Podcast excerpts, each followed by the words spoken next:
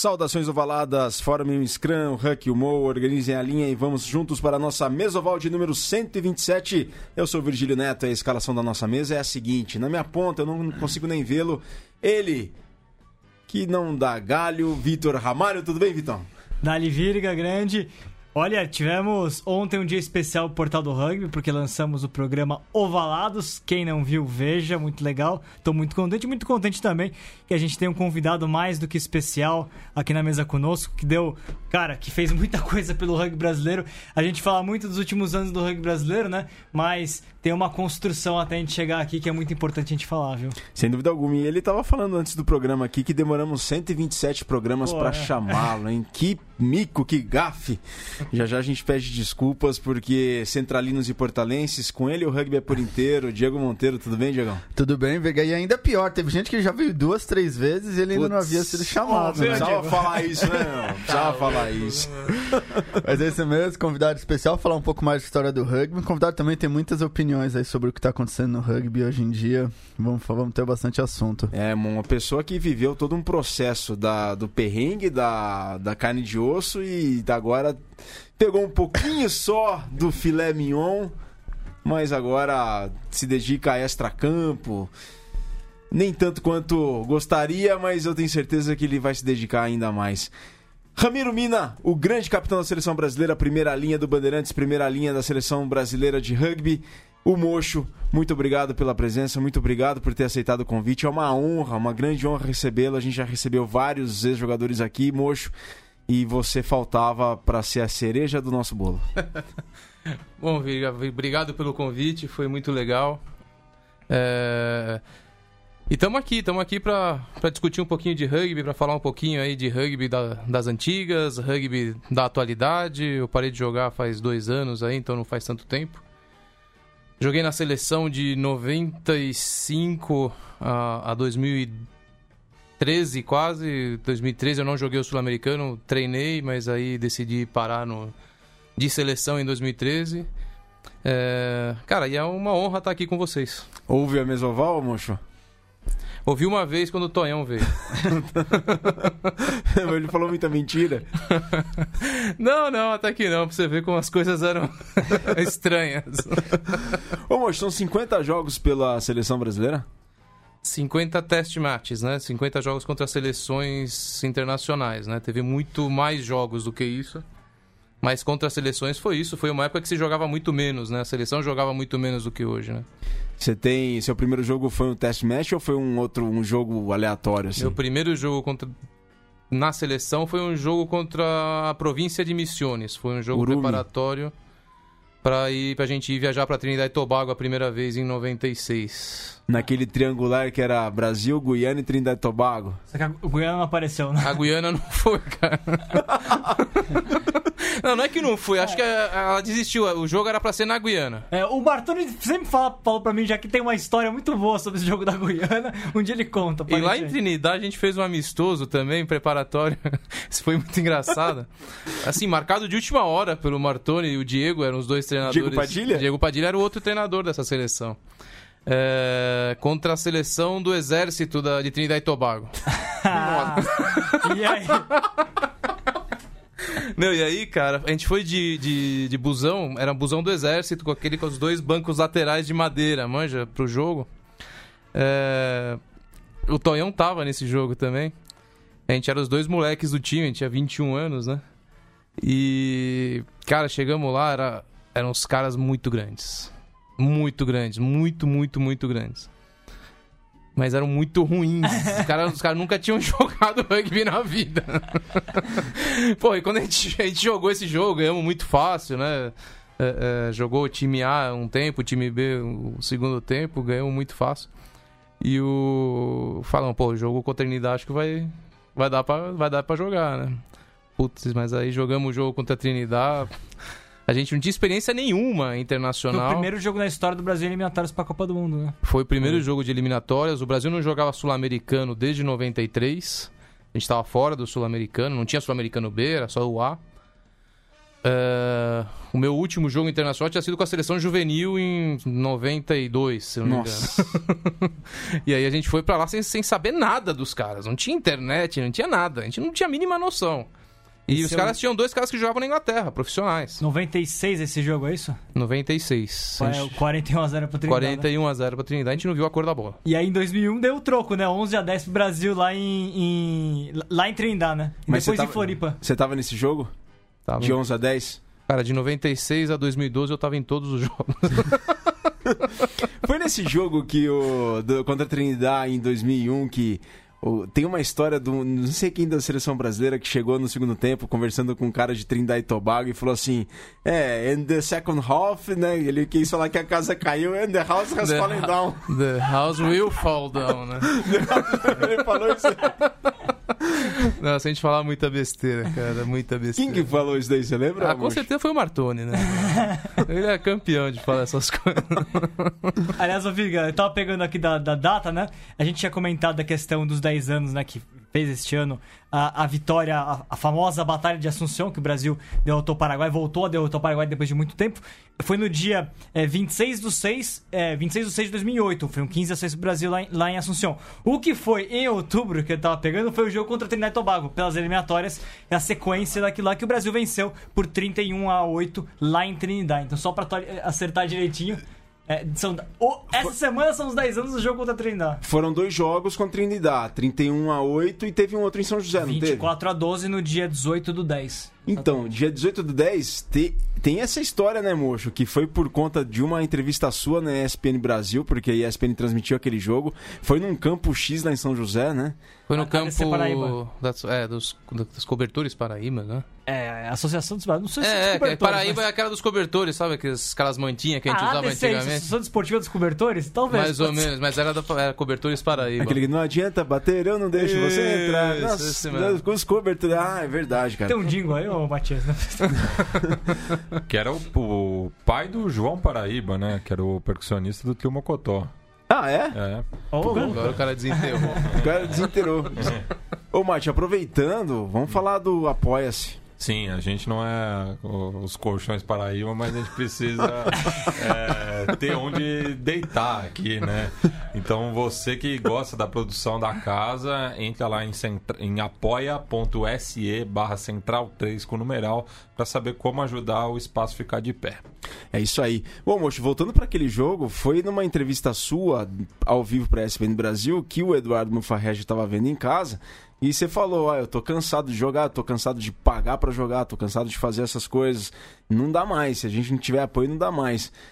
Você tava, você tava cansado demais na- no fim daquele jogo, Mocho? Como é que foi? Um desabafo espontâneo, assim? O que, que, você- que, que te irritava? Naquela situação, naquela conjuntura do rugby brasileiro de seleções em 2008. É, na verdade, teve um antes disso, né? É, no Sul-Americano B, é, que levou a gente pra jogar com o Paraguai, é, foi lá na Venezuela, se não me engano. A gente teve uma reunião é, dos jogadores da seleção Isso em 2007. em 2007. É, a gente ganhou bem tranquilo aquele Sul-Americano B, como normalmente a gente ganhava o Sul-Americano B bem fácil. E a gente tinha tomado um, um cacete do Paraguai em 2006, se não me engano. É, tomou 40 pontos do Paraguai, que não era assim sempre. É, é, Eu joguei muitas vezes com o Paraguai, os jogos eram sempre apertados. E nesse jogo o Paraguai veio muito bem, é, muito bem fisicamente, muito forte. Os caras treinaram pra caramba. A gente foi pra Venezuela, ganhamos fácil de novo, e aí a gente teve uma reunião, cara, alguma coisa tem que mudar. Né? Teve algumas lideranças, né? Eu, Portugal, o Tonhão, o Ige. A gente fez uma reunião no meu quarto, nós quatro, e, e aí chamamos o grupo inteiro pra fazer uma reunião no hotel mesmo, depois que terminou o Sul-Americano.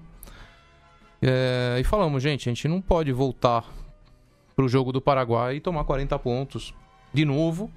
É, é, a gente não pode continuar dessa forma. A gente tá assim faz, sei lá, fazia 5, 6 anos que a gente jogava com o Paraguai e não ganhava dos caras e a gente não ia nem pra frente nem pra trás. E aí a gente fez um trato entre a gente. E Era você, Portuga. o Tonhão, o, o Yuiji, O- o, o- Greg também é. tava. O Iji contou essa história quando ele veio também, que ele falou que foi um momento que a seleção deu essa virada. Aí que foi, é, naquela reunião que a gente fez, a, que a gente deu a virada. Não foi, o jogo do Paraguai já foi um resultado colhido mesmo do trabalho que a gente fez, todo mundo treinou pra caramba. Pô, ainda tinha nego que não fazia academia, então e todo mundo treinou pra caramba porque a gente sabia que o Paraguai tava muito forte. É, Ganhamos o Paraguai em 2008, a gente pode conversar mais sobre esse jogo depois, mas aí quando fomos jogar com Trinidad, cara, tava todo mundo Puto. puto, né? Continuava, a gente treinava pra caramba, começou a aparecer alguns resultados sem apoio nenhum, né? A gente pagava até o uniforme. É, é, a gente pagava todas as viagens, todos os deslocamentos é, dos jogadores para para vir treinar, jogadores de fora, é, é, a gente fazia rateios, cara, era um, um inferno. Muita gente não tinha dinheiro. É, e aí, cara, eu falei, eu explodi um pouco no microfone lá, porque alguma coisa tinha que mudar. A gente precisava de apoio. A gente já estava fazendo a nossa parte, mas não dava para ir além daquilo sem apoio. É, e aí o Eduardo veio, conversou com a gente, é, é, fez umas primeiras reuniões é, lá no Pinheiro Neto, inclusive, é, com, com, com os líderes do grupo, comigo, com Portuga, principalmente. É, pra gente traçar um plano e, e- e ver o que, que a gente precisava. Logo na sequência, já, já que as coisas começaram a mudar um pouco, veio o patrocínio da Topper, começou a, a CBRU a se organizar e a, e a- e a- conseguir algum dinheiro, mesmo que fosse de emprestado de ex-jogadores, e, e- acho normal que, que seja assim mesmo. E aí, bom, e aí veio o trabalho que veio depois. Eu peguei um pedacinho disso mesmo Não, um pedação você pegou. em 2012. É, assim, organizado mesmo, com centro de treinamento, com os treinadores da Nova Zelândia. Isso a gente se sentia muito, muito melhor. Aí era realmente uma seleção de alto rendimento. É que isso é mais ou menos a partir de 2013, né? Que 2012. 2012 eu, que foi minha última seleção. Em 2013 eu pedi dispensa. Eu fui convocado, mas pedi dispensa pro, pro Frube na época. Em 2012 a gente foi pro Sul-Americano no Chile é, com o Scott Robertson e com o Frube Sim. é, é, de treinadores. O Scott Robertson, hoje é campeão com os Crusaders e, né, e- e deve chegar nos All Blacks logo logo. Impressionante. O cara, gente finíssima. Puta, impre- Malucão, né? Maluco, com- meu, mas muito diferenciado como pessoa, como treinador, espetacular. Muito legal mesmo, foi uma puta experiência. E naquele Sul-Americano a gente quase ganhou do Uruguai. né? A gente tava ganhando do Uruguai até, No intervalo. 12 até a os 8. 20 do segundo tempo. É, é, e aí no final os caras fizeram umas modificações, a gente, nosso banco não era como o deles. E a gente acabou perdendo no final. 27 a É o 15. 27 a 15 de 2012. 27 aqui, a gente tomou dois tries no final muito rápidos No Chile. no Chile. Um No jogo que era tava uma chuva tremenda, era só lama, lembra? É, o sul-americano inteiro foi meio que lama. No contra- o jogo contra o Chile também foi muita lama. E, o Virga, esse é aquele? Aquele que você tava junto? Esse é o que eu tava junto. Que o Cássio foi 2012. no. Que o Cássio falava Rugby Sevens. rugby Sevens, Rugby Sevens, né? Pro, pro espanhol. Cássio se ele estiver aqui. A gente mandou o nosso colaborador. Eu lembro que tinha alguém no portal do O cabeludo, você lembra? Lembro, Ele lembro. tava em todos os Grande Cássio, um mito, um mito da história do Portal do Dei Rugby. entrevista pra ele. Ô, Mocho, aquele jogo contra o Uruguai foi seu último pela seleção ou teve mais um outro depois? Não, aquele foi o último. O último jogo? Foi porque no sul-americano seguinte eu pedi dispensa. E esse jogo da Batalha de Assunção, em 2008, 26 de junho de 2008? Que que. eh, Tava, eh, o clima era muito tenso, vocês tinham um compromisso. Teve. O que que, o que que você se lembra e pode contar daquele jogo assim, mocho? Ah, o compromisso assumido, você nunca viu antes na seleção? Como é que foi isso daí? É, a gente tinha um compromisso com a gente mesmo, né? A gente não, a gente não devia nada pra ninguém, nem torcida a gente tinha na época. não. era com a gente mesmo, era ganhar do Paraguai, era uma questão de honra. A gente treinou muito, muito mesmo. É, O Pierre era o treinador. O Pierre era o treinador e o Mário eh, foi como treinador do Scrum, Mário Domingues? Mário Domingues, que, que ele pra mim fez uma diferença. ah, o, ah, o grupo não era muito unido com o Pierre, existiam algumas pessoas que se davam muito bem com ele, mas uma boa parte, principalmente os mais jovens, tinham um atrito. E o Mário veio para unir também um pouco a comissão técnica com os jogadores. Os jogadores eram muito unidos, mas o Mário veio um pouco para ganhar um respeito, a comissão técnica ser respeitada. É, e como treinador do Scrum, principalmente. Que o Scrum era uma parte complicada contra o Paraguai, né? Sempre, sim, nos últimos jogos a gente vinha sendo empurrado. É... E foi um jogo duríssimo, um, um, clima muito tenso. Não sei se vocês já viram, tem uns vídeos e umas fotos do pré-jogo. É... Quando a gente entra no campo, a gente, é, depois do hino, é, os jogadores do Brasil, esperando o sorteio, né? Fizeram uma linha meio que é, no meio de campo, assim, encarando os caras. Os caras vieram para muito perto e ficou um encarando o outro. É, quando estilo eu... França Nova Zelândia do Haka lá de Tipo isso, cara, foi muito tenso, a ponto assim, eu, eu, eu, eu comecei a isso daí junto com o outro capitão, que o capitão dos caras era era um cara muito, muito chato e sabe aquele jogador chato. E quando eles viram, todo mundo tava se encarando, cara. E aí, cara, ficamos dois, três minutos assim. E aí eu vi que aquilo não acabou. Eu até tive que, cara, vamos jogar, mano. vamos jogar que agora o bicho vai pegar, porque tá na hora. Lotado, né? Não, e, e, e, e, lotado. Um campo que a gente nunca tinha jogado. Porque a gente, oh. geralmente a gente jogava no Curda contra o Paraguai. Tanto a, a história do caminhão de bombeiros que, o, que ele lembrou é, foi lá no Curda. É, mas foi bem antes. Esse foi em Luke, né? No Hakiura. Foi no Hakiura, um complexo bem bacana, com, com diferente, é, assim, do, do, que a gente estava é, é. acostumado no Paraguai, porque tinha um, um, puta de um vestiário muito legal, uma estrutura muito legal. É um parque de diversões, uma coisa assim, não era? Um, é tipo um, um parque, um, é, tipo um... Hopi Hari paraguaio, né? Não é um Hopi Hari, mas, sei lá, um parque. mas que você paga pra ir lá. O Mário conta essa história do, do, caminhão de bombeiro que entrou no meio do jogo, que antes Esse daí foi mais pra trás, acho que 2003, 2004, os caras regaram o campo lá, entrou um caminhão de bombeiro, já tinha dado, feito o sorteio, a gente já tinha dado o grito, Pra entrar no campo pra jogar, os caras meteram um caminhão de bombeiro lá pra molhar o campo. E o pessoal fala da ambulância agora, né? É tipo, mas foi parecido com o da ambulância. Mas aí, moço, o clima tava tenso. E como é que se. Como Não, é que o clima tenso, a arquibancada era encostada na lateral. Então o nego tacava coisa no ponta. No meio do jogo tacaram uma garrafa no Rafael do Alibi. De de ferro. É de... de, de ferro, de vidro. Nossa. Uma garrafa de vidro no, no, Rafael no meio do jogo, pegou na perna dele. Nossa. não. Essa eu não sabia. Punk, punk. Uh, jogo super duro, né? O scan deles muito pesado. A gente tinha uma linha muito melhor e mais habilidosa e mais rápida que a deles. Mas o scan dos caras era muito pesado. Uh... Defendemos pra caramba, pra caramba. Aí tivemos um penal lá na frente, né? Eu já tava pronto pra pedir pros paus, 0 a 0 porra, já, já tava procurando o juiz para pedir pros paus, né? De, assim, de frente nas 22. Aí o Tanquinho, que tinha acho que 19 anos na época, pegou a bola e eu já vi que ele ia, que ele ia bater rápido o penal. Eu falei, não, não, não, não. Ele bateu e deu um passe de meio campo na ponta pro Putin que tava pedindo a bola. Nossa. Aí trai. Falei, nossa. Ainda bem que eu entrar, porque era a única, assim, foi a única a, a, a, única oportunidade que a gente teve de marcar no primeiro tempo foi aquela. Mas risco total, né? Risco total, um passe de, meu, de 40 metros. Ah, mas é aquela jogada, você acerta, você é um gênio, se você erra, todo mundo... Não, mas os dois eram gênios. Gênio. Os dois eram gênios, porque o Putin já saiu lá de trás. Era um contra-ataque nosso. Então o Putin tava, tipo, no meio de campo e já começou a correr vendo que não tinha ninguém na frente, pedindo pra bate, bate. Eles se conhecem, né, pra caramba. E bate, bate, bate. E eu já, eu vendo aquilo, né, eu tava chegando pra pra falar com, com, com, com o juiz. Aí o cara bateu, trai. Falei, nossa senhora, meu, que alívio.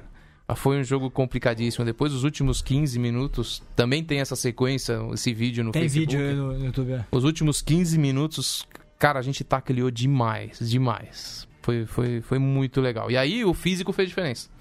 Porque aí que, é, que a diferença física faz muita, muita diferença na defesa, né? Quem que era o e se você defende, você se cansa muito mais. Quem que era o preparador físico daquela seleção? Nossa, cara. Acho que era o Zé, não era? O Zé Mormaço. É, o Zé Mormaço. É, plausível. Hoje com esportes de inverno, já veio também. Né? esportes de inverno. Zé Mormaço. E aí você pegou essa fase nova toda, do 2009, 2010, você tava naqueles jogos do Brasil, no Chile, que foram tema dos comerciais da e tudo 2009 mais. ainda muito difícil, tomamos porrada pra caramba, totalmente sem experiência né, na primeira divisão. É, perdemos feio, do, do- tanto do Chile como do Uruguai. É, Não, do, do Chile só foi ganhar agora, uns dois, dois três anos, né? 2014. 2014. Pra mim, os jogos contra. Eu joguei com o Chile e com o Uruguai acho que quatro vezes. Os jogos com o Chile, pra, pra gente, eram sempre mais complicados. Ah, isso é interessante. Não batia o jogo, o jogo não casava. E- Que, que tipo de jogo eles praticavam na época? Era um jogo mais aberto? A mesmo? linha deles é melhor. Sempre que você, é, o- é o que E o Scrum não é ruim. Mas a linha deles era, era melhor do que a dos outros. A nossa linha era superior à linha do Uruguai. Porque é o que sempre se fala, né? O Uruguai é o pack temível e o Chile tinha habilidade, né? Sim, sim, mas o Chile também tinha um Scrum forte, então a gente sofria. Eles tiravam a bola muito rápido das formações, então a gente sofria um pouco contra eles. Eu- eu- o jogo com o Uruguai casava mais, era um jogo mais parecido com o nosso. É, E, e- e foram jogos mais assim, foram jogos bem, bem equilibrados. Todos os jogos que eu joguei com o Uruguai. Lá em o, o sul-americano que o Toto foi treinador lá 2010. nas cataratas, né? Ah, 2011, Porto Iguaçu. 2011. Quase, Foi. a gente quase ganhou do Uruguai. Sim. É, é, A gente, 39 a quase, 18 aqui. a gente quase ganhou do Uruguai, mas também, no final, os caras têm mais banco, têm mais físico, acabavam ganhando. E aí, quando o Brasil agora, com, com essa nova geração, profi- totalmente profissional, porra, aí o físico equipara, ou até o nosso físico, eu acho que é até melhor que o dos caras hoje. O Chile com certeza. Acho né? que os O nossos Uruguai jogadores é- são mais profissionais. É, o, acho que o, o Chile mas me ficou um pouco estagnado. O Brasil e o Uruguai foram sempre subindo mais ou menos juntos, tanto que até hoje continuam os jogos O bastante. Uruguai impressiona, né? Um país com 2 milhões e meio de habitantes, sei lá, impressiona. E não tem cara. tantos clubes assim, é que eles têm de muito boa qualidade, né? Né? Não, Trabalho não tem muito clube, cara. Não tem É, muito é que a questão é diferente do Brasil, que o Uruguai tem clubes, então tem poucos, mas são clubes, tem a sede, tem Não, não. o... São clubes formados, que têm categoria de base. Uma cultura. Parece, muito parecido com a Argentina, assim. Clube- time A, time B, time C, e o cara vai subindo, etc, né? Tem. Bom, eu quero contar uma história do Mocho que eu acho bastante interessante. Eu sei lá se vai ser interessante ou não, mas eu acho Sempre engraçado. é. Eu Ô, sempre mas me de jogar, a lembro. gente vai ter um programa especial só pro Virga contar as histórias dele. Não, não, mas esse daqui é, é engraçado porque o Mocho, o que o Mocho era para a seleção brasileira em termos de dar entrevista e tudo mais, hoje que todo mundo hoje sabe falar, entre aspas, o Mocho era um cara que era o porta-voz por ser capitão, só que o Mocho era o que eu comparo com o Kimi Raikkonen, que é para Fórmula 1. Como o é Mocho, que é? Desculpa. O Mocho para a seleção Você me brasileira... surpreendeu agora. O Mocho pra seleção brasileira, naquela época, era o que é o Kimi Raikkonen pra Fórmula 1. Ele dava a resposta curta, seca e. É, é o que.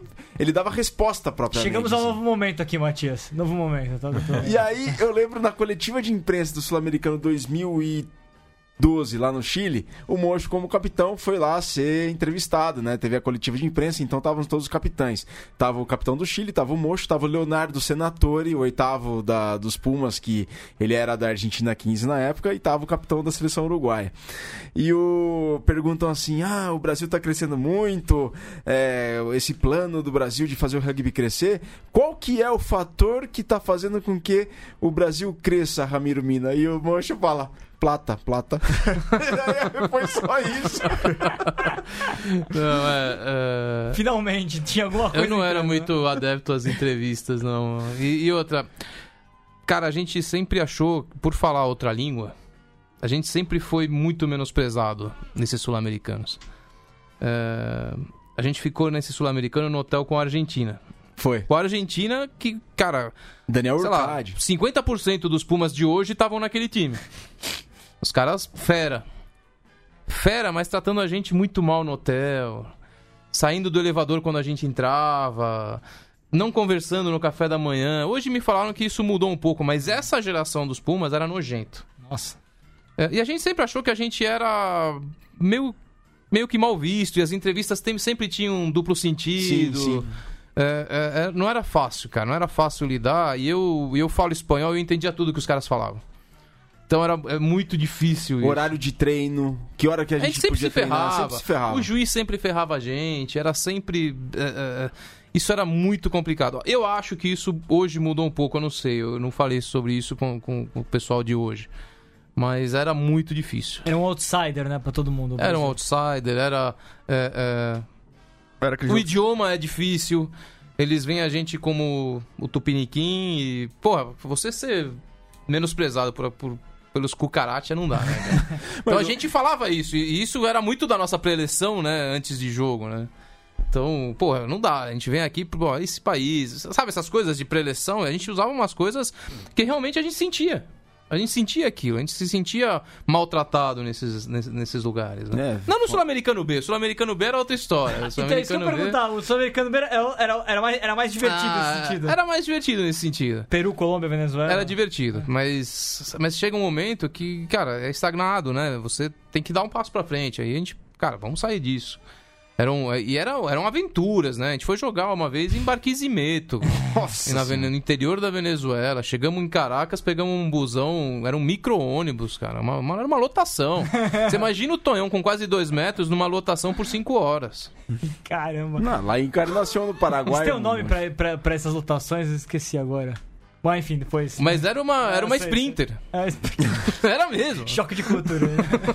Ô, Mocho, mas falando nisso, você é. Chegou no Brasil com quantos anos? Me Conta aí pra quem não sabe, você é É, eu nasci onde? em Tucumã, na Argentina, e vim pro Brasil com 4 anos. Desde 78, então. Desde 78 eu tô no Brasil. Eu cheguei no Brasil e fiz 4 anos. E os seus primeiros passos no rugby foram influenciados por quem? Você teve alguém da família dos Mina que ficaram lá em Tucumã? alguém que Isso, joga? Isso, meu irmão mais velho, ele jogava em Tucumã, no, no Natação e Gimnásia, Ah, legal. que foi campeão no passado do, do regional. O ginásio aqui não é esgrima, é natação. É Natação e Gimnásia, o nome do clube. É um clube centenário também. Porque a maior rinácia do noroeste argentino é o de Rui. Nossa. e aí, a, a- meu, meu irmão, ele é, é meu irmão, então ele ficou na Argentina quando meu pai veio pra cá com a mãe dele. E quando ele fez 18, ele resolveu fazer faculdade aqui no Brasil e veio morar com a gente. E aí procurou um clube pra jogar. É, foi na, na BR na época pra procurar onde eram os clubes e tal. E aí o Band treinava no Ibirapuera e era do lado da nossa casa. E aí ele- ele começou a treinar no Band. O Mário foi buscar ele em casa pra treinar no começo. Foi muito, muito bem-vindo. E ele era juvenil ainda. É, meu irmão jogou até seleção juvenil de Tucumã. Era um Ah, bom legal. Jogava jogador. Era do quê, abertura, Mancho? abertura, Abertura. e centro. O Sérgio. Que é conhecido como Costa lá no Band. Costinha. É, Aí veio, começou juvenil, veio machucado com a cirurgia do joelho. Aí começou a jogar no juvenil do Band e eu e meu irmão mais novos, a gente acompanhava, né, o Nona. E aí formamos, logo depois que ele chegou, a gente começou a tentar formar um infantil. E já tinha alguns times infantis, tinha Campeonato Paulista infantil na época, tudo. Em 87, isso. Eh, e primeiro treino era meu irmão mais velho de treinador e eu e o Nona treinando. Né? eh, eh, e, sei lá, duas semanas depois tinha 30 caras. A gente chamou o pessoal da escola, eu estudava no Bandeirantes, que não tem nada a ver com, com o clube.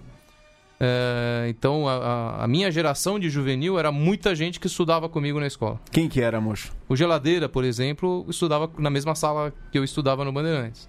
O Geladeira, o, o Minhoca, aí uns caras que não chegaram na seleção, mas que jogaram por muito tempo no Band. O Topinho, o Minhoca, o, o Palha. É, tinha, tinha, tinha- era uma, era uma, uma turma muito boa. A gente foi campeão infantil uns dois ou três anos. Era a gente e o Pasteur que tinham os melhores times. É, no primeiro jogo a gente jogou contra o Rio Branco, um- um- a gente perdeu feio. No segundo jogo repetimos com o Rio Branco e ganhamos bem deles. E aí começou, infantil, juvenil, cara. E aí que começou a minha história no rugby. Foi no Bandeirantes, graças ao meu irmão que jogava na Argentina. O primeiro título do Bandeirante, você não tava, você não tava nele, né, Mocho? No primeiro título Bandeirantes, não. Foi em 87, eu tava ainda começando a jogar. E aí, Tinha você, 13 anos. e aí você se envolveu de uma tal maneira que chegou à presidência do clube, né? Cara, eu nunca fui presidente do Não? Bandeirantes, não. Eu fui treinador, fui tesoureiro, fui capitão por vários anos, mas não, presidente não. Presidente é meu irmão, o Nona. O Nona é presidente do Band já faz uns, sei lá, 10 anos, 12 anos. O Portugal conta uma história engraçada que ele falou assim, foi um dos dias mais difíceis da vida dele. Foi o dia que ele teve que pedir demissão do Band porque ele queria voltar pro São José e ele você tava, você ficou puto com ele na sala. É, eu fiz a entrevista demissional dele. Louco. Que ele não- falou assim, eu eu não sabia como chegar pro Mocho e falar isso. Como é que você Ah, foi um momento difícil, cara. Fica entre nós dois, assim. Eu nem gosto muito Não, de, nem fala, de Mocho, falar mas é- isso, mas foi difícil, Portugal. cara. Porque ele é meu amigo pessoal. né? E ele virou ídolo no Band. A gente tinha muita criança lá, os festivais infantis do Band, e ele ficava dando autógrafo. É, e aí eu, eu fiquei chateado, fiquei bem chateado, porque acabou o dinheiro, não tinha mais como pagar. Foi um outro ano que a gente ficou sem, sem o projeto é, das categorias de base. E aí acabou ele voltando pro São José. E eu falei algumas coisas que acho que até nem devia ter falado. Cabeça quente, eu Acontece. sou meio cabeça quente mesmo. Ô, Mocho, mas eu, eu queria. Já que a gente falou de Band, já mudando um pouquinho a chave, quais foram pra você os, os grandes momentos aí com o Band? Você pegou os títulos brasileiros do Band, os últimos títulos, né? Cara, os melhores momentos pra mim no Band não foram nem os títulos. Os títulos foram muito legais, a gente, porra, foi muito legal. Mas foram as viagens. As famosas viagens internacionais A gente né? fez muita viagem internacional, eu, eu tive em todas. Era uma coisa de outro mundo, assim. Eu com 19 anos, eu, eu viajei para os Estados Unidos com o Band sem ter dinheiro. Eu não, eu não tinha um centavo. E era tão, tão boa, assim, era tão democrática a coisa, é, é, que os mais velhos pagaram para os mais novos irem. Caramba, que legal. É, e os pessoas que não tinham dinheiro, principalmente. Então, eu, eu fui. uma- As três primeiras viagens, eu fui bancado por outro jogador. E, e, e, aliás, era uma época que o, que o Band investiu bastante nesse tipo de projeto, né? De levar o time pra, pra girar. Seja nos Estados Unidos, mas teve a- as também pela América do Sul, né? Argentina, Paraguai. É, a gente, a gente fez. é, a primeira viagem foi em 90. Eu fui nessa viagem, mas eu era juvenil ainda. Eu era meio mascote, nem joguei. É, foi pra Argentina e eles jogaram com Cassi, Sique e Belgrano. Caramba, né? E, É, e de, de- de- de onde que veio essa ideia do Band começar? Porque é uma coisa que a gente não vê hoje acontecendo mais, né? É muito Nossa, raro. isso, isso é uma coisa que faz uma diferença pro clube, cara. A gente, a gente colheu os frutos, sei lá, 5, 6 anos depois, com, com um monte de títulos, graças a essas viagens. Porque a gente não tinha nenhuma experiência internacional, nosso ritmo de jogo dependia do campeonato daqui, que tinha, sei lá, cinco jogos. Então não tinha como, você não ganha ritmo de jogo sem jogar, você não ganha. é, Você, você tem que mudar a velocidade, você tem que mudar o impacto. E fazendo essas viagens você realmente muda. A gente fazia viagens de 10 dias, jogava sempre 3, 4 jogos em, em 10 dias, 12 dias. O pessoal reclama de uma vez por semana, né? Eu- Nossa, e fazia uma diferença, cara. A gente adorava aquilo. E é bom Adorava. pro grupo também, né? Fecha o grupo. Nossa, o grupo já era muito bom e as viagens, cara, a gente Reforça a fazia... amizade. Pra onde vocês Nossa, foram, moço? Muita amizade. Cara, a gente foi Argentina. As primeiras foram Argentina, Uruguai e Paraguai. É, E aí em 93, isso foi 90, 91, 92, era todo ano tinha uma viagem. Aí em 93 a gente foi pra Miami. É, essa, essa viagem de 93 eu joguei o jogo mais violento da minha vida. Porque Eu tinha 19 anos. É, E era um, a gente jogou contra três times, dois times muito bons, né? Na, na, na época eram do nosso nível, assim, digamos. Mas um dos times tinha muito argentino, muito uruguaio, que moravam em Miami. E muito violento, cara. Um jogo à noite, com o juiz deles. Essas viagens sempre o juiz é do, do time É, local, né? É, à noite, num campo com, com- que os caras marcaram com spray na hora. Mas assim, a grama em Miami, você vai, a grama nos parques, são campos é, públicos, Quais? né? É, uma grama, um tapete. espetacular, assim. Cara, e você, você entrava no rugby, tomava um soco. Você entrava num mall, tomava mordida. é, e o time começou a desesperar, assim. Aí os mais velhos, e tinha muita gente nova, né, da minha geração, misturado com caras mais velhos, como o Mário e o Martoni, que na época deviam ter 30 anos. E aí os caras, cara, sem desespero, mas temos que dar resposta pros caras na, me- na mesma moeda. Nossa, cara. O jogo acabou, não sei como. É, A gente perdeu 16 a 15. Um jogão. É, Eu lembro no hotel, eu, eu tava no quarto do Buda, que era o médico do time. Era jogador, era pilar também, mas era também o médico. E aí foi a enfermaria, foi no meu quarto. É, o Hit tomou 45 pontos na cara. Nossa. O tenente, que era o nosso fullback, é, teve que costurar a orelha inteira de volta, porque ela tinha Caramba. descolado num pisão. É, e teve mais um que costurou. Foram três caras que costuraram. A anestesia era whisky. Cara, coisa vai de outro quem mundo. tá ouvindo. Coisa, coisa de outro mundo, assim, cara. Era, mas era muito divertido. E eu era enfermeira. eu que jogava uísque na boca dos caras. Mano, você você acha que é, teria, nesse momento atual do rugby, olhando agora de fora também, teria como a gente retomar esse tipo de, de, de prática dos clubes de, de fazerem É. viagens, de ter uma pré-temporada talvez que seja significativa para a equipe, porque é algo que realmente não, não se vê mais, é muito raro. O São José fez uma viagem recentemente pro. Pro, pro Rio Grande do Sul de pré-temporada que eu lembro, foi uma, uma mini viagem, não é? É, a última viagem do Band assim- foi em 2012, a gente foi pra Argentina jogar com a Alumni. É, e fez muito bem pra gente. É, Mas sim, cara, isso é importantíssimo. A gente, jogou, a gente foi pra Miami três vezes, fomos pra Nova York duas vezes, a gente foi pra Europa jogar em Holanda e Alemanha. É, A Holanda era um, era um país muito forte de rugby em 96. É, era eram cinco nações no, no Five Nations, né? Que eram Five Nations na época ainda. E a Holanda era campeã do Six Nations B. Bateu na porta de jogar uma Copa do Mundo até. Não conseguiu, mas bateu na porta. Isso, e, e era uma. E a gente jogou contra a seleção M23 da Holanda. E a gente jogou contra um clube da primeira divisão também. A gente chegou a essa. essa aí tem uma história boa lá na Holanda. E o holandês é gigante, né? Os caras são É o enormes. povo mais alto do mundo. Eles né? são enormes. E, e o, sul-africano é muito grande por causa da, da, da imigração holandesa. É, é, chegamos lá e o Hit, que é o. Sempre foi o nosso intérprete, porque ele fala um monte de línguas, né? Ele, ele morou na Holanda, inclusive, falava holandês. Ele chega pra nos apresentar, né? Pra falar que a gente tinha chegado no campo, a gente foi de trem pro campo e tal, e. e... Os caras brincaram, né? Pô, mas vocês trouxeram o time de futebol? Né? Pelo tamanho. O Hit era o nosso cara mais alto, ou maior, forte e o caramba. E ele parecia uma criança perto dos caras, né? É, é, e aí os caras falam, porra, vocês trouxeram o time de futebol? E a gente, porra, não, né? Mas vamos lá, vamos lá. Também foi usado na preleção, né? É, lógico. Aí uma, quem dava preleção na época era o Marião, que era o campeão de preleção. É, depois eu vou falar uma outra preleção do Mário que foi muito engraçada. Mas essa coisa das viagens, eu já conversei com alguns estrangeiros que eles acham muito estranho, que é muito brasileiro isso de você não viajar, que no exterior até times de lugar tipo do Venezuela, Paraguai organizam, fazem essas viagens, mas no Brasil a gente nunca, Nossa, tirando é o Band, nunca isso. Nunca teve muita importância isso. Sei que lá na Holanda, no primeiro Scrum, Não, e a preleção? depois, depois. O primeiro Scrum, depois dessa daí, teve a preleção falando que a gente era time de futebol. É, é, primeiro Scrum, os caras gemeram, cara. Gemeram. Nosso Scrum era muito forte na época, era o Scrum mais forte aí do Brasil, né? Quem que era a primeira linha? Primeira linha nesse jogo era eu, o Hit e o Geladeira. Aham. Eu joguei, acho que o Gel- Geladeira de Hooker e eu de, de Pilar. É, os caras gemeram no primeiro Scrum. Aí a outra preleção famosa do Mario era contra o Paraguai, um dos primeiros jogos contra o Paraguai, ele chegou na preleção falando, né? Assim, hoje em dia é até feio falar isso, mas, cara, vamos ganhar dos índios, os caras vão no nosso país, roubam nossos carros, trazem pra cá.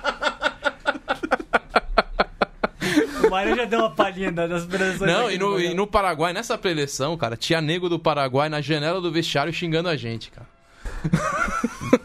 Caramba, moço. Totalmente futebol, assim, no várzea, né? E ô, moço, você falou. O Diego e o Vitor falaram dos clubes, da cultura dos clubes. O Vitor agora lembrou ah, dessa possibilidade dos clubes fazerem essas giras novamente. Como é que você tá vendo o atual cenário do rugby do Brasil, moço? Em termos, a gente trocava uma ideia lá nos bastidores, a questão dos clubes. Como é que você tá vendo essa o Brasil dando passos, grandes passos nesse momento do rugby de seleções? É, eu vejo o rugby no Brasil na- no alto rendimento e na seleção com um trabalho muito bem feito. né? É, até com. tirando um pouco de leite de pedra aí, pela falta de jogador mesmo, né? E aí a falta de jogador tá muito, né? Vem muito dos clubes que, que, que, vivem outra realidade completamente diferente da da seleção, né? Um ou outro clube estão mais organizados, né? Você vê aí a Poli um pouco mais organizada, mas mas indo para um lado semi-profissional, que eu acho que é aí que nos clubes ainda tá um pouco porra, um pouco incerto esse negócio de, do semi-profissionalismo, de alguns jogadores ganhando dinheiro, outros tendo que pagar, continuam pagando para jogar e pagando mensalidade para o clube. É, eu vejo isso no Band e vi isso no Band nos últimos anos que eu joguei. É, isso gera um, um atrito e é um. Cara, eu não vejo isso como uma forma ideal né, de, de trabalho. Eu vejo o ideal seria termos clubes de rugby, né? é, como é no Uruguai, como é na Argentina, com categorias de base que alimentam é, é, o time principal. E isso aqui no Brasil está acontecendo, mas está acontecendo em dois clubes, né? Ou no máximo três clubes aí, se a gente pegar o Desterro. Mas o Jacareí e São José, que tem categorias de Curitiba, base. talvez, assim, é. Curitiba, mas o Curitiba também com, com alguns semiprofissionais e com alguns jogadores contratados, né? Você tinha dito que com o tempo pode faltar jogadores, não? Ah, eu acho que, que deve faltar jogadores, com, assim, pelo menos os jogadores para dar um próximo passo. A gente chegou até onde a gente chegou, mas para dar um próximo passo, você precisa de quantidade. Para você tirar a qualidade no esporte, você precisa de quantidade. Não tem como, não É, tem como pra- fazer milagre. É, pra dar o próximo passo, muitos desses jogadores começaram a jogar muito novos, com 5, 10 anos, pra conseguir jogar em outro nível. Não apenas um cara muito forte que a CBRU achou, trouxe, treinou. Por posição, você enxerga alguma carência em algum ponto? Algo que você acha que deveria melhorar? Pensando em primeira linha também, por exemplo, né? O que, que Em você primeira acha? linha, a gente Ah. tem uma carência que quando o Jardão não joga, o nosso scrum muda, né? E, e digo, não só em seleção, mas clube em geral, pelo que você vê.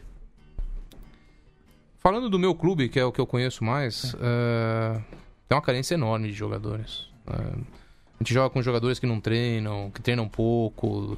é, e aí eu não sei se isso é uma parte do de desmotivação por conta da semiprofissionalização. Pô, o cara ganha, eu não ganho, eu não vou chegar nesse nível, então parei, é, por até que eu chego. Não sei, não sei. Não isso sei é muito interessante, bem. isso, é, de pensar se existe. se- ta- talvez não tenha um cansaço. Eu, eu sinto um cansaço e muito, muitas vezes quando eu vou nos, no- nos- no- Nos jogos. jogos, eu vejo que tem gente que tá cansada. Né? Não sei. Mas um cansaço com relação a isso, essa, essa, situação meio ambígua, né? É, o, o que eu ouvi que eu achei muito interessante de um amigo meu que falou, por exemplo, na Espanha, onde esse atleta profissional, ele é um funcionário do clube. Então ele pinta a linha, ele carrega água e muitas vezes deixa pra jogar, porque é verdade, legal é jogar, todo mundo gosta de jogar. Então quando você tem esse profissional, você acaba tendo um cara que, não, que faz a parte mais legal, enquanto quem não ganha faz a parte chata, que é preparar terceiro tempo e tal. Então acho que muitas vezes, acho que talvez de repente, às vezes precisaria trazer mais esse jogador profissional também pro clube, como funcionário, alguém que contribui com o clube, não apenas alguém que vai lá pra você ganhar. É, nos primeiros. Quando eu tava participando mais ativamente do Band, eu era o treinador e, e também o tesoureiro, então eu que tinha que arrumar o dinheiro pra contratar cara, eu que contratava os caras, eu que falava, eh, fazia um pouco de tudo ali. Eh, e conseguia isso também com dinheiro que a gente conseguia com ex-jogador. E, e, e- e a gente fazia isso, né? A gente contratava o cara e o cara era um funcionário. Então, ou ele dava treino pra categoria de base, ou ele dava treino pro feminino, ou ele era assistente de, de alguma coisa, ou era almoxarife, tinha alguns que, que faziam esse tipo de trabalho, de pintar campo, de trazer as bolas. de- Então, realmente era. Hoje mudou um pouco. Hoje mudou um pouco porque a- a- o tipo de contratação está um pouco diferente, né? O, o clube, pelo menos falando do Bandeirantes, optou por, por contratar alguns jogadores de seleção e aí o tratamento é diferente. Quando você contrata, traz cara de fora ou traz cara do, do interior que, que, que não tá jogando na seleção, mas que tem um nível para jogar no Bandeirantes, era diferente. É, eu vejo essa diferença hoje. Acho que até para mim foi um erro. Para mim foi uma estratégia errada de nesse sentido. Vocês chegaram a trazer alguns jogadores estrangeiros numa época, né, mocho? Não, todo ano a gente trazia jogadores estrangeiros, né? Da Argentina, principalmente. E, e dava certo. Teve um ano que a gente chegou num- numa final lá Foi. em 2012. Que 12, eu confio. 2012 que foi a final com o São José. Que foi no campo do Bandeirantes, não foi? Não, foi em Embu. Em- Ah, sim, foi A final 2011, foi em Embu, 2011. 2011. Com, 2011. T- com TV, foi jogo. Com TV, é. Sim. Primeiro jogo com TV. O Bernardo acho, jogava. De clube, talvez. De clube. Foi, foi. É, o Bernardo jogava e o Bernardo é, é, se machucou com 5 minutos. Isso, é o famoso jogo que ele, que Que ele, ele, falou. tom- ele foi taclear o Brunão e pegou no joelho a cabeça, ele desmaiou, abriu um belo corte na cabeça. É, Teve uma concussão e tudo E aí ferrou o nosso lateral, que era o nosso forte. Porque aí entrou o Hooker reserva e, e o lateral não funcionou bem. Mesmo assim, o jogo foi bem parelho e quase. A a gente. Aquele título eu acho que escapou das nossas mãos. Ó, 2011 aqui. A outra vez que o Band passou perto é 2015, que semifinal. É, e aí eu era treinador em 2015, que a gente perdeu o Pasteira semifinal. Eu me machuquei com 5 minutos esse jogo aí também. E você jogou ao lado do seu filho, né, mocho? Já jogou, teve jogo do Campeonato Brasileiro ou do Paulista do lado do seu filho no mesmo time? Ah, os dois. Acho que em 2000. Meu último ano como treinador, acho que foi 2016. é, Ele jogou os dois primeiros jogos e depois a gente descobriu que não podia pelo regulamento porque ele tinha 18. É, tinha um bloqueio com isso no E a regulamento. gente tinha alguns jogadores, o nosso, nosso plantel era limitado e a gente subiu alguns juvenis antes, de, antes da idade. Não era só o Léo, eh, tinham mais dois ou três, o Rodrigo, o Beto, subiram todos juntos e a gente tinha que usar porque não tinha banco. Eh, então esse foi o primeiro ano que eu joguei com ele, ele de segunda linha e eu de primeira do mesmo lado. Foi bem legal. assim. É, é- é algo raro, né? Eu tô tentando puxar se eu lembro de, se eu lembro de algum outro caso que eu conheço do rugby brasileiro. Aqui no Brasil é É difícil. bem O- difícil. O Carly, ele tem o caso que ele foi campeão em 2006 com o sobrinho dele em campo. É, com o e sobrinho dele, é, É. isso eu lembro também. Mas com o filho. Eu, Eu- sei eu- o. eu tô pensando Você sabe aqui. quem jogou com, com o pai? O Juan Manuel Leguizamon. Ah, vá. No Santiago Long Tênis lá. Aham. Eles jogavam os dois irmãos e o pai na terceira linha. quando, quando ele começou a jogar. Caramba. Legal. Esse é o único caso, assim, que eu Você sei de lembra? alguém. É, eu tô tentando famoso. puxar de cabeça, mas realmente é algo bem raro, né? Porque. É. Sobretudo porque no rugby normalmente é difícil você. O jogador pra jogar no nível alto, né? No primeiro time, muito jovem não é normal, né? Você demora um pouquinho até chegar no. Sim, aqui no Brasil é um pouco diferente. Eu tava pensando nisso É, também. É, aqui, no no Brasil, se o, rugby- aqui no Brasil, se o moleque, se o moleque é bom, com 18 anos, já devia. Mas eu acho que ele já devia estar jogando. assim. Eu, digo- Eu jogava adulto com 16 anos. É, mas no Brasil, linha. como a categoria de base é muito pequena, esses meninos começaram com 14, 15, entram no adulto com 18 anos jogando muito melhor que o, Sim, Que o que tá lá. o que tá lá. Exatamente. Ô, Mocho, é, você tem algum companheiro? você- com quem que você gostava de jogar assim? O, o Vitor perguntou, você não tem jogos inesquecíveis, mas uma equipe inesquecível que marcou? Ou como não, o da Flórida lá. Tem jogos inesquecíveis. O do Paraguai foi inesquecível. Sim, inesquecível. cara. Tem muitos jogos inesquecíveis. O jogo, o jogo que eu joguei contra a Argentina é inesquecível. Que no Sul-Americano de 2012, né? O Sul-Americano de 2012 pra mim é inesquecível. Foi o Sul-Americano lá quem jogou melhor da minha fase. É, eu joguei todos os jogos é, 100% do tempo, como primeira linha, com 38 anos. É, no jogo contra a Argentina, eles, ah, o pessoal lá, os treinadores decidiram colocar o time B. Só que só jogou eu como capitão e o Greg como vice-capitão de titulares. E era pra eu ter saído no intervalo. É, só que todas as primeiras linhas foram se machucando. Então eu comecei de pilar esquerdo, o pilar direito machucou, eu fui pra pilar direito. Aí o Hooker machucou, eu fui pra Hooker. Aí o pilar esquerdo que tinha entrado passou mal, Foi, De foi, barriga. Foi, lembro literalmente se No meio do jogo? disso. No borrou. meio do jogo, cara. No meio do jogo. No meio do jogo. E aí eu, eu terminei de pilar esquerdo de novo. Jogava no Band. Jogava no Band. Mas era moleque, tinha 19 anos, 20 19 anos, tinha acabado de subir também, já foi pra seleção. É, foi o primeiro sul-americano do Jardel. O Jardel. Eu, eu recomendei o Jardel na época, porque naquele ano foi o primeiro ano do Farrapos na primeira divisão e eu joguei contra ele. Muito forte. Foi assim, o único Skanker naquele ano que a gente foi vice-campeão, a gente não conseguia empurrar. Por conta do Jardel. e, e ele tinha acabado de começar a jogar, ele começou a jogar à tarde, né? Sim, E- sim, é. Então, de rugby ele não sabia nada, mas de scrum fixo o bicho era uma. Continua sendo, né? Continua sendo. É, você chegou a jogar aquele, a viagem pra Dubai? Fui. Você foi também pra Dubai? Não, pra Dubai eu não ah, não, fui. pra Dubai foi o. Foi o... Do SPAC. Cara. Foi o Bolinha. Bolinha. Bolinha. Bolinha foi de, de manager. E o Mocho, aquela preparação pro Sul-Americano 2012 foi conturbada, hein? Lembra da treta toda de quem quer 15, quem quer sevens? Um mês pro Sul-Americano não tinha tido treino ainda. Chegou... É, porque estavam dando foco pro Seven, aí queriam fazer a seleção permanente de Seven, já pensando na Olimpíada. Eu briguei bastante aquele ano lá com, com o pessoal da CBRU pra, pra eles liberarem pro 15, né? Foi. Foi. Ainda mais era meu último sul-americano. Foi muito conturbado. Foi muito É, conturbado. e valia eliminatórias aquele ano, né? E valia eliminatórios, valia eliminatórios. E dentro do Band, assim, afora esse jogo. Cara, que- de, assim, de pessoas, assim, na seleção, eu sempre me identifiquei muito com o Tonhão, né? A gente dormia no mesmo quarto, começamos na seleção juntos em 95 lá. É, ele é um ano mais novo que eu só, e então a gente, porra, jogamos 15 anos de seleção juntos. É, o sonho do Tonhão sempre foi jogar no Band, né? Ah, é? Ele sempre fala isso. Já ouvindo? Olha, Tonhão. É, mas é verdade, isso é verdade, ele sabe que é verdade. Mas o, o Tonhão é um, é, um, é um amigo pra vida inteira. E no Band tem muitos. No Band, todos os meus amigos de hoje são do Band, assim. Tem alguns da escola, assim, mas a maioria é do Band. Os da escola eu levei pro Band também, então também são do Band. É, Teve um especial que faleceu faz dois anos, que era o Dente, que era assim, um dos meus melhores amigos. Ele morreu de câncer, ele, que fundou lá o Tornados, depois teve um Ah. outro clube lá em Datuba. Ele Legal. começou o Dada Treino lá no Tornados. E, e faleceu faz dois anos e era um amigaço meu. Eu tenho vários, assim. No Band são meus melhores amigos. Então não tem um companheiro no Band, assim. Mas na seleção, o Tonhão, com certeza, e vários outros, né? Aí o, o Nativo, o Portuga, são, são amigos aí de- da vida inteira aí. Você tem um arrependimento, Mocho? Você, um momento que você queria ter vivido dentro do rugby, alguma coisa mais especial? Eu tenho, eu tenho. Eu tive. eh, quando a gente esteve no Canadá em 2000, eh, a- eh, com o Band, a gente jogou contra times da.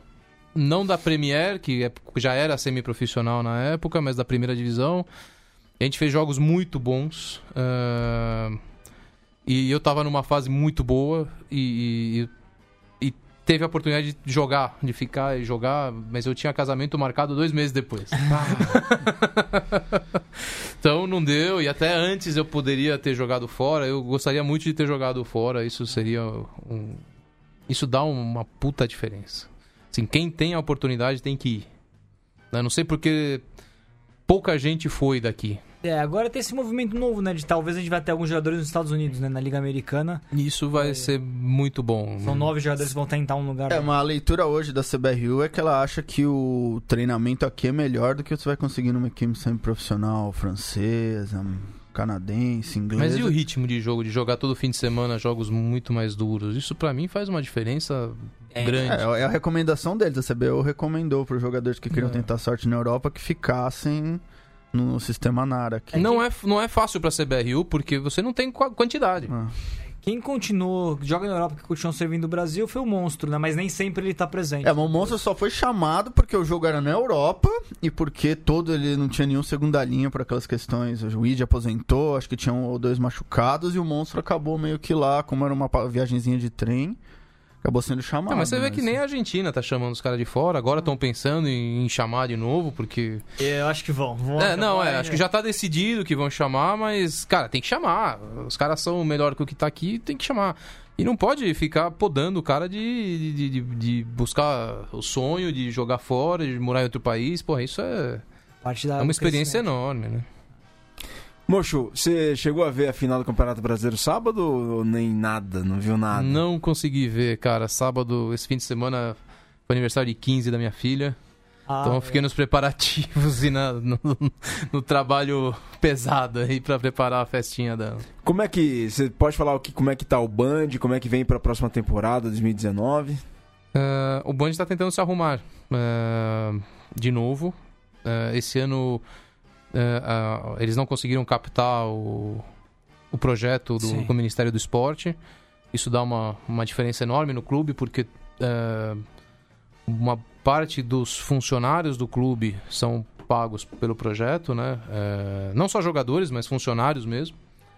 É, então tem menos gente trabalhando, tem menos gente trabalhando em prol do clube. A gente fez uma reunião com os veteranos é, agora em, em setembro, que o Mário veio passar as férias aqui e a gente fez uma reunião para ver o que, que a gente pode ajudar. Porque hoje tá só o Nona.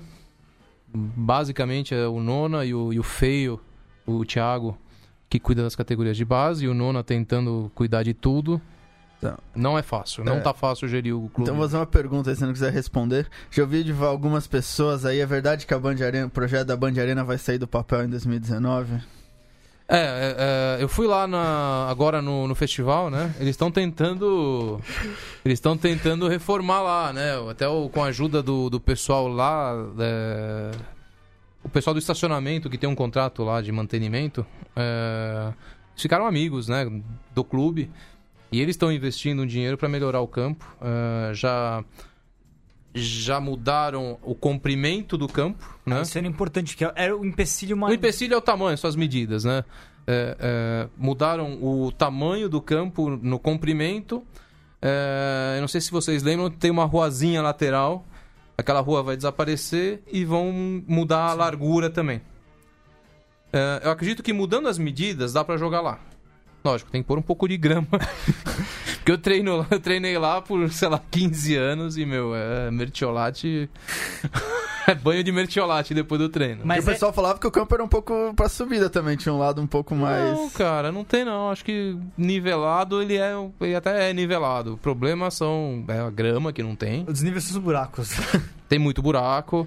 Lá tem um problema que o campo, a terra dele não é boa. Sim. É terra de, de aterro, de, de, de- de- Não é terra. O que tem de terra é uma camada muito fina, então é muito difícil. a- a- Você você vê que lá a grama não cresce nem no, no verão, quando chove pra caramba, que todo o campo fica desse tamanho, lá não fica.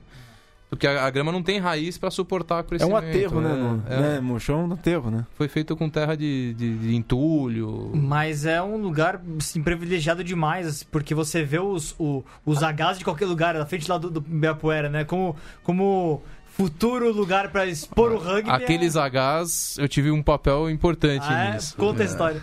A gente. o- a ideia era realmente que o H fosse visto da 23, né? Lógico. E, e aí a gente tem vários engenheiros lá, eu sou engenheiro também, a gente fez um projeto pro H. é, soldamos na, na, na- na metalúrgica de um dos jogadores, fizemos para juntar um poste no outro, que são postes de três tamanhos diferentes, né? É, os encaixes dos postes em outra fábrica de outro jogador. É, e a parte engraçada foi quando a gente tentou subir o, subir o poste, pra, porque a gente cavou o buraco e aí na hora de subir o poste, a gente tentou no braço. Nossa. Só que o H já soldado, não poste por poste. Já estavam os dois, os dois postes grandes com o H soldado pra gente levantar no braço. Pegamos umas cordas, montamos um andaime pra puxar com a corda. Meu, quase. Se não morreu gente ali, foi muita sorte, cara. Porque teve hora que o H voltava, quase caía na cabeça de nego. Nossa. E aí tivemos que contratar um Munk, que era o- a, coisa certa a se fazer.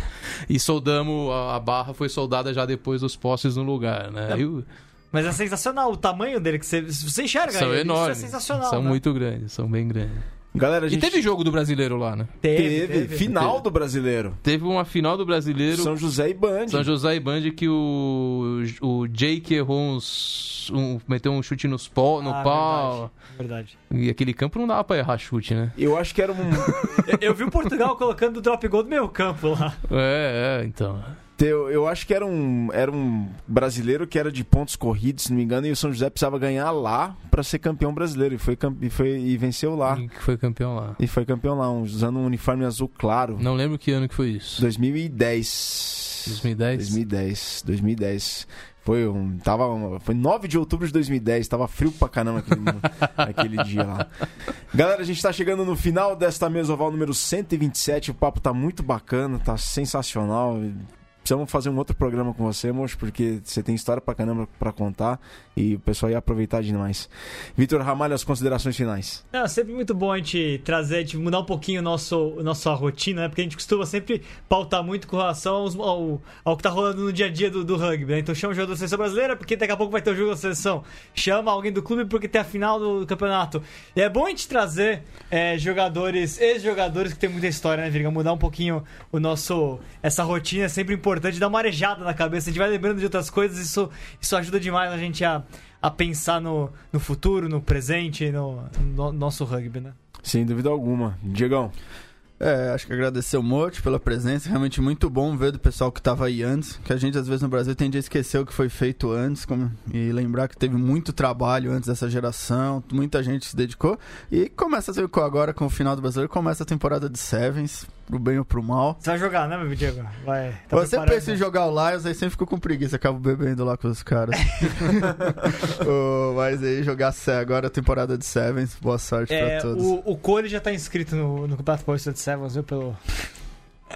Não, e o Band. jogar. E o Band vai jogar, o Bandisaurus vai jogar o Veteranos, nós vamos estar lá também. Falando nisso, eu não sei, mas talvez o Lechuza jogue o. organize novamente o Sevens de gordo, aí de repente a gente pode organizar aí. Fat Fat Sevens. Eu não jogo, né? Mocho, foi um prazer, uma grande honra te receber. Obrigado, gente. É, é, pra gente que, que parou já de jogar, as histórias estão sempre na ponta da língua porque é disso que a gente conversa. Né, a gente se reúne pra tomar uma cerveja e a gente só conversa de, do passado e, de, e como as coisas eram antigamente. Então, cara, foi um prazer estar aí e o convite, se vier de novo, estamos aí.